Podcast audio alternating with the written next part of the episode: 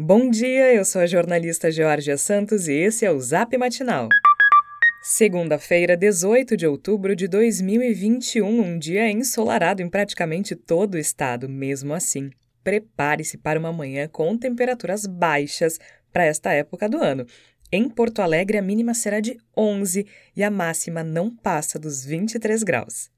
Prefeitura de Porto Alegre promete normalizar coleta de lixo até amanhã. Trabalhadores da empresa Litucera Limpeza e Engenharia começaram uma paralisação na noite de sexta porque não receberam o auxílio alimentação.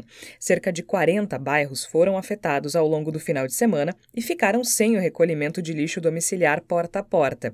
A prefeitura montou uma operação emergencial para recolher detritos das avenidas principais da capital. Em reunião com representantes da empresa, o prefeito Sebastião Melo ordenou o pagamento de 500 mil reais para a quitação do benefício. A expectativa é de que o serviço seja retomado ainda hoje, mas só deve ser normalizado amanhã.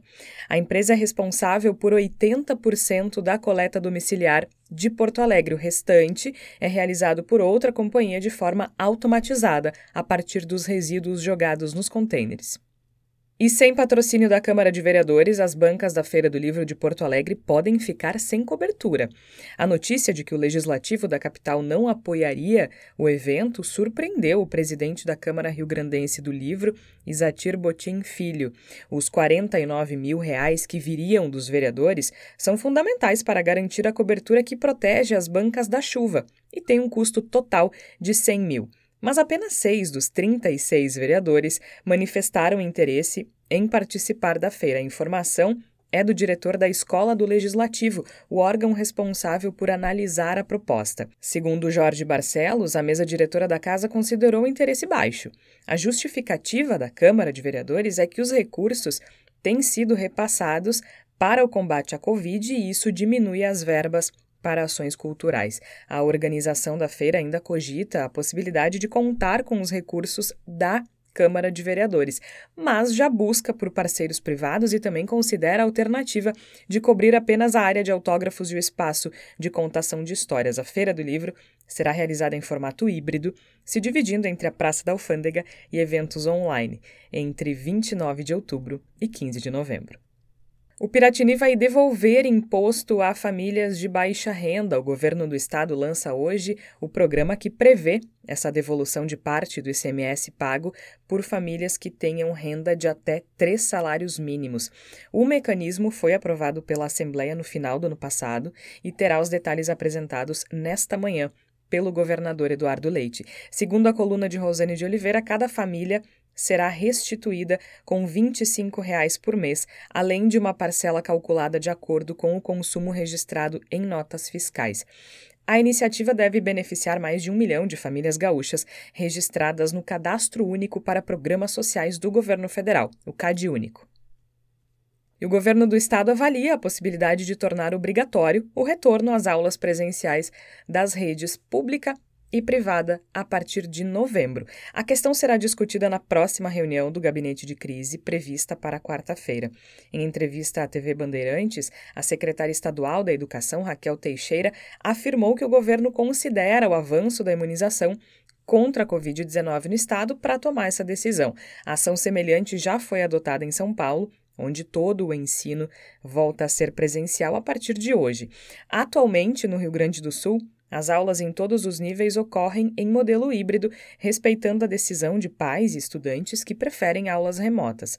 Na semana passada, a URGS, por exemplo, decidiu manter o modelo híbrido com atividades práticas presenciais restritas no segundo semestre do ano letivo de 2021, que vai começar somente em 17 de janeiro. E a vacinação contra a Covid-19 segue para todas as pessoas com 12 anos ou mais em Porto Alegre. Hoje a vacina estará disponível em 53 pontos. Para outras informações sobre a primeira ou segunda dose, ainda dose de reforço, acesse o link do nosso boletim de texto. E atenção, porque o Rio Grande do Sul tem tendência de alta nas internações em UTI por Covid-19. Ontem eram 463 pacientes internados com a doença e 14 dias atrás o número era de 436.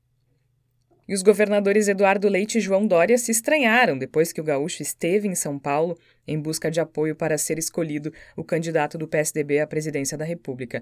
Leite comparou Dória ao presidente Jair Bolsonaro quando mencionou as suspeitas de fraude em relação à votação das prévias do partido. Os aliados do governador de São Paulo criticaram o aplicativo criado para a eleição interna do PSDB, que foi desenvolvido no Rio Grande do Sul.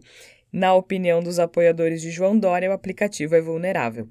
Vale lembrar que em 2018, quando eram candidatos ao governo dos respectivos estados, os dois escolheram Bolsonaro no segundo turno. E Leite hoje tem ao menos cinco bolsonaristas entre os 25 titulares das secretarias. O governador gaúcho também citou a recusa do adversário paulista em participar de um debate que reuniria ainda uma terceira opção do PSDB, o prefeito de Manaus, Arthur Virgílio.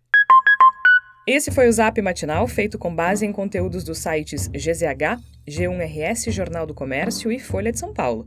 Nós trazemos notícias gratuitas todos os dias no seu celular. Se você conhece alguém que também vai gostar de receber os nossos boletins, encaminhe a nossa mensagem para essa pessoa. O link para a inscrição está no nosso boletim de texto.